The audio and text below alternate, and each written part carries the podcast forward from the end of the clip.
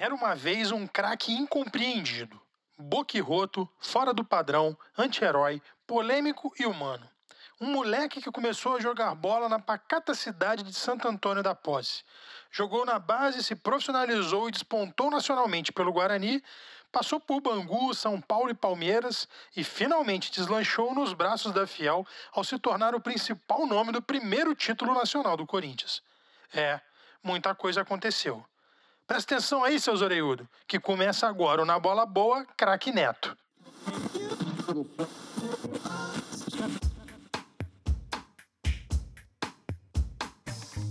Quem pede recebe, quem se desloca tem preferência. Zagueiro de verdade não ganha prêmio Belfort Duarte.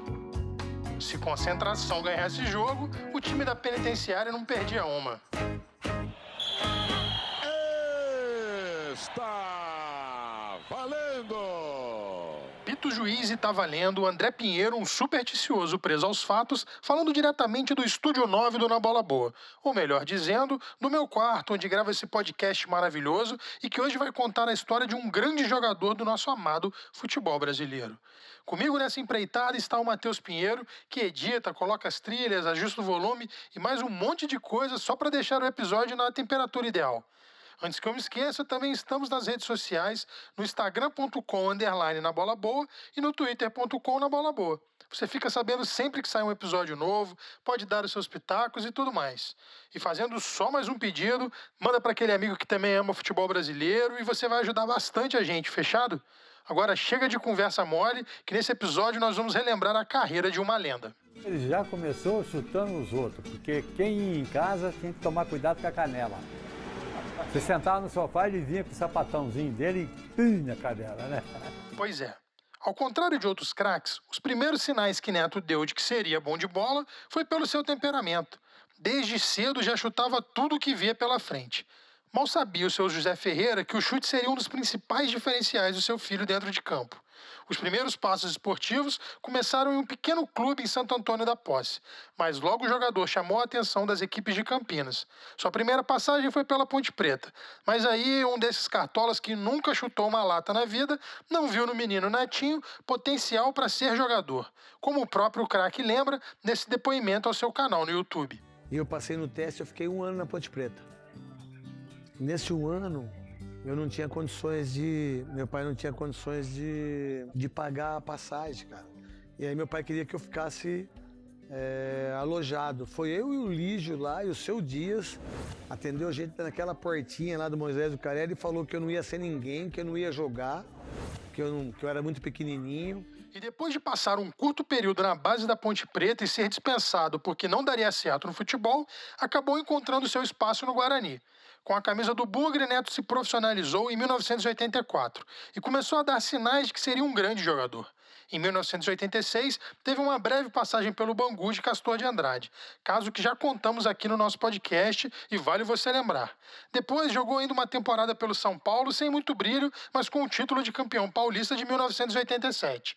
Acabou retornando para o Guarani no ano seguinte para conduzir o time até a final do Paulistão contra o Corinthians. E foi no primeiro confronto contra a equipe do Parque São Jorge que Neto aprontou essa pérola que iremos ouvir agora na voz marcante de Luciano do Vale.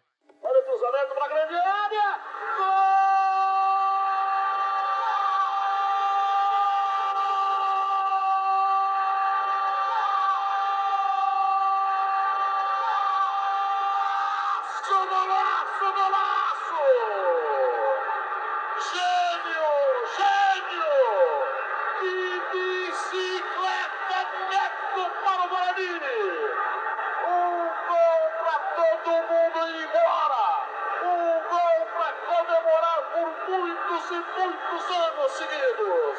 Neto! Para completar o espetacular momento que vivia na sua carreira, em 1988, Neto ainda fez parte do elenco que conquistou a medalha de prata nas Olimpíadas de Seul, na Coreia do Sul.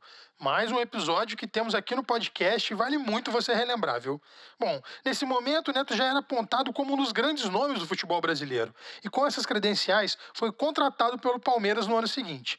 Porém, a contratação acabou não dando tão certo quanto esperavam e Neto acabou sendo negociado com o rival Corinthians. Eu não fiz contrato com o Corinthians. Eu falei, ó, você me paga o que eu ganho no Palmeiras, não quero luvas, eu não quero nada. Se eu não der certo no Corinthians, eu paro de jogar bola e acabou, porque quando eu saí do Palmeiras, eu achava que a minha vida tinha acabado. E que o Palmeiras me tinha como uma grande revelação e que me desfez de mim como um lixo é, em menos de seis meses, vai, sete meses. O que parecia o fundo do poço, na verdade, era o destino colocando o craque para jogar no seu time de coração. Ao chegar no Parque São Jorge, Neto atingiu seu melhor nível jogando futebol. E foi em 1990, usando a camisa 10 do Timão, que ele virou o ídolo da Fiel. A sua participação na conquista do Campeonato Brasileiro daquele ano está marcada para sempre na história e eternamente no coração dos corintianos. Um dos momentos mais marcantes foi a virada histórica contra o Atlético Mineiro nas quartas de final em pleno Paquembu. O Corinthians perdeu o jogo por 1 a 0 até os 30 minutos do segundo tempo. Aí o homem resolveu a partida com esses gols que ouviremos agora na voz marcante do genial Silvio Luiz. A massa tá, a massa tá agitada. Atenção, moçada, em onde tiver eleição no segundo turno, não vai beber, hein? Mesmo porque é proibido tomar. Vocês vão de cara cheia lá botar um voto, bota o voto errado. Olha o Corinthians, chegou o Neto, pintou olho no lance.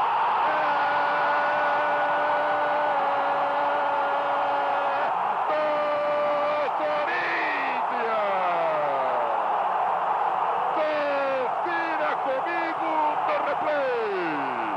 Né, né, né, Neto. É dele a camisa número 10. Eram jogados redondos 30 minutos do segundo tempo. Levantamento da direita. Subida de Neto, meteu o coco nela. E o placar de novo fica igual no Pacaembu. Corinthians tem pressa. Vamos para 39 e 40. A virada para Paulo Sérgio. Vai na frente dele ali o lateral Carlão. Vem Dinei se metendo pelo meio. Vem Tupã fechando também, acompanhando a jogada. Tupã, olho no lance.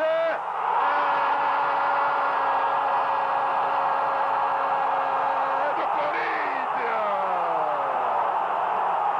Confira comigo no replay. Né, né, né, Neto. É dele a camisa número 10. Eram jogados redondos 40 minutos do segundo tempo. Agora, no Pacaembu, Corinthians na frente do Atlético, 2 a 1. Vai a loucura, galera alvinegra. Outro gol inesquecível do craque Neto nesse título aconteceu na semifinal contra o Bahia. Mais uma partida lotadaça no Paquembu, em que o ídolo e camisa 10 decidiu o confronto marcando de falta, para garantir a vitória e carimbar a vaga para a grande final. A Reina já fica dentro da grande área. O clima é ótimo na cobrança de falta. A esperança. Neto ajeita. Márcio vai lá, conversa com ele. O Corinthians pede passagem para tentar o segundo gol do jogo. Neto na bola, perna esquerda pro gol.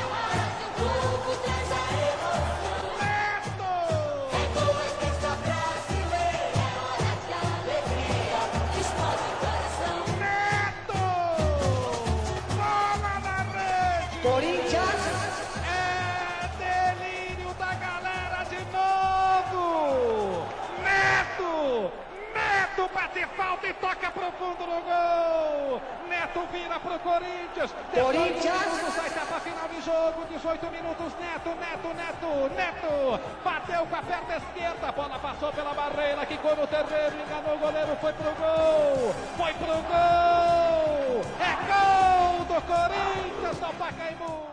No ano seguinte, Neto foi decisivo em mais uma conquista, a Supercopa do Brasil, uma taça disputada entre o campeão brasileiro e o da Copa do Brasil. O adversário era o Flamengo e o craque Neto foi o nome do jogo ao fazer o gol do título que vamos relembrar agora. O Edson serviu ao Mauro, que virou pro Fabinho lá na ponta. Escolou bem pro Giba, pode ser, pode ser. Olha a bola atravessada, Neto de cabeça. Gol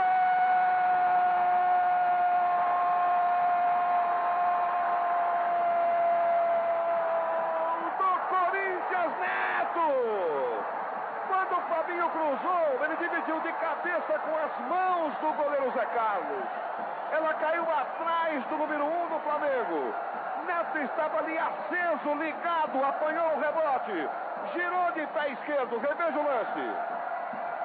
Olha o Neto, dividindo com o Zé Carlos, que foi ainda atrapalhado pelo Ailton, você percebeu. E o Neto pegou de giro de pé direito. Ela bateu no pé direito da trave e entrou para o fundo do gol do Flamengo. É o primeiro do Corinthians do Morumbi. 25 minutos e 30 do segundo tempo. Corinthians sai na frente neste gol de Neto. Na decisão da Supercopa do Futebol do Brasil, Gilson. Ainda em 1991, Neto aprontou mais uma contra o Flamengo. Pelo Campeonato Brasileiro daquele ano, jogando no Maracanã, ele bateu uma falta do meio da rua e guardou lá na gaveta. Segundo palavras do próprio Neto, é o gol de falta mais bonito da história do Maraca. Cobrança de falta, Neto, autorizado de longe, é gol! Que, que golaço!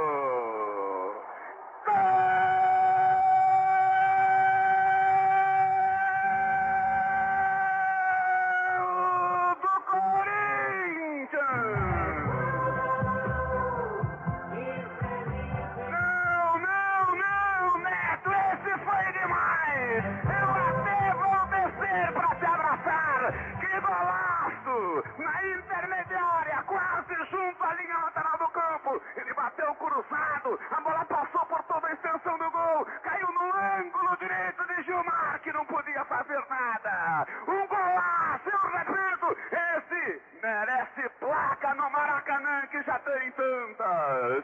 26 minutos, primeiro tempo. Neto, Neto, Neto, camisa 10. Tô cansado, mas tô de volta na cabine. Corinthians 2, Flamengo 1, tá lá, Gilmar. Pega aqui a sua. Mas todo caso de amor no futebol tem suas brigas e na relação Neto e Corinthians não foi diferente. Em 1993, ele era ídolo da torcida, não guardava suas opiniões e peitava qualquer um dentro do clube. Com isso, movimentações começaram a ser feitas pela oposição para minar o poder do jogador. Ele mesmo se deu conta disso. Eu tô chegando numa ho- uma hora no Corinthians, acha que não tá dando mais pra mim, sabe? Por quê? Porque existe oposição, sabe? Pessoas que querem outro lugar, no lugar do Matheus, por exemplo, estão pegando muito no meu pé, sabe?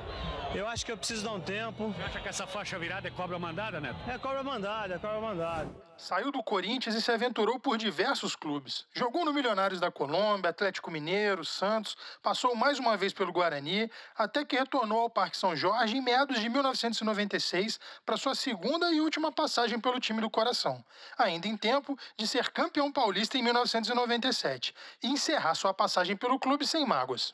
Sou ídolo até hoje, sou muito agradecido ao Corinthians de tudo que fez por mim. E depois da minha volta em 96 para 97, que eu fui campeão paulista, quando eu voltei, foi um reconhecimento de tudo que eu fiz. Então a minha volta fez com que eu tivesse o entendimento que eu fui um cara feliz do Corinthians. E quem acha que o craque Neto só dava show em estádios profissionais vai se assustar com essa história. Em 1991, ele foi convidado para jogar um amistoso contra a seleção do Carandiru dentro da casa de detenção. Jogo duro, complicado e decidido por ele com dois gols de falta, como o próprio Neto lembra nesse depoimento que ele deu para o seu canal no YouTube. Eu fiz um jogo contra a seleção do Carandiru, quando tinha o Carandiru, né? Que, por sinal, quando nós chegamos lá, eu acho que tinha mais de 19 mil presos, mas no jogo, vocês vão ver a foto aí, tinha 4 mil presos assistindo o jogo. A gente jogou contra a seleção do Carandiru mesmo. Foram, foram muitos ex-jogadores, foi um jogo sério. Foi 2 a 0 o jogo, fiz dois gols, fiz dois gols de falta. Tanto é que os caras eh, colocaram depois o goleiro como Fizeram ele de. raparam todo o pelo dele, porque não podia ter tomado dois gols meus de falta no Carandiru, né? Os caras arrebentaram com ele. E se há uma tristeza que Neto carrega, foi a de não ter ido para a Copa do Mundo de 1990. Vivendo a sua melhor fase, o craque foi preterido por Lazzaroni e não esconde de ninguém a mágoa que guarda por conta disso. É, O Lazzaroni foi um treinador que não me levou para a Copa do Mundo. Na última entrevista que ele deu na ESPN, ele disse que eu era um balão japonês. Na verdade, eu tenho pena do, do Lazzaroni. Eu, eu- eu não tenho pena de ninguém. A única pena que eu tenho é do Lazzaroni, vocês acreditam. Porque vai ter, se ele viver 200 anos, ele vai ter que responder porque que ele não me levou para a Copa do Mundo. E aí ele vai, ele vai contar mentira, ele vai mentir, porque ele vai falar, não, porque ele era gordo, porque não sei o quê, ele não era esse jogador que vocês pensam. E ele vai ter que, o resto da vida dele pode estar na p... que eu pariu, ele pode estar na casa do p... Ele vai ter, a primeira pergunta, se for entrevistar, por que, que você não levou o Neto para a seleção? Mas toda a pose, a marra e a banca que o ex-jogador e agora comentarista esportivo Neto coloca em cena vai por água abaixo quando ele abre o seu coração para lembrar de tudo que passou. É, as pessoas não sabem muito quando a gente não é ninguém, quando a gente é colocado que não vai ser ninguém na vida, é, quando às vezes a própria família não, não tem o entendimento disso, até por falta de, de conhecimento, né? Porque muita gente queria que eu trabalhasse, né? Na verdade, quem trabalhou muito na minha família foi meu irmão João Carlos. Eu, eu só joguei bola. Mas se não fosse o meu pai, eu nunca seria o que eu sou. Meu pai foi um cara. Ele é uma pessoa. Vejo meu pai velhinho assim. O meu coração parte. Porque meu pai deixou de comer para que eu pudesse ser alguém na vida.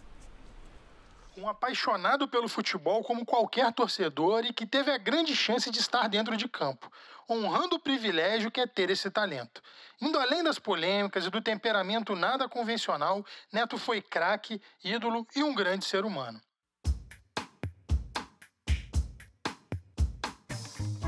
Nós ficamos por aqui e os que nos acompanharam em mais um episódio, meu muito obrigado. Faz o seguinte, amigão, finge que o Na Bola Boa é fofoca e sai espalhando ele por aí, beleza?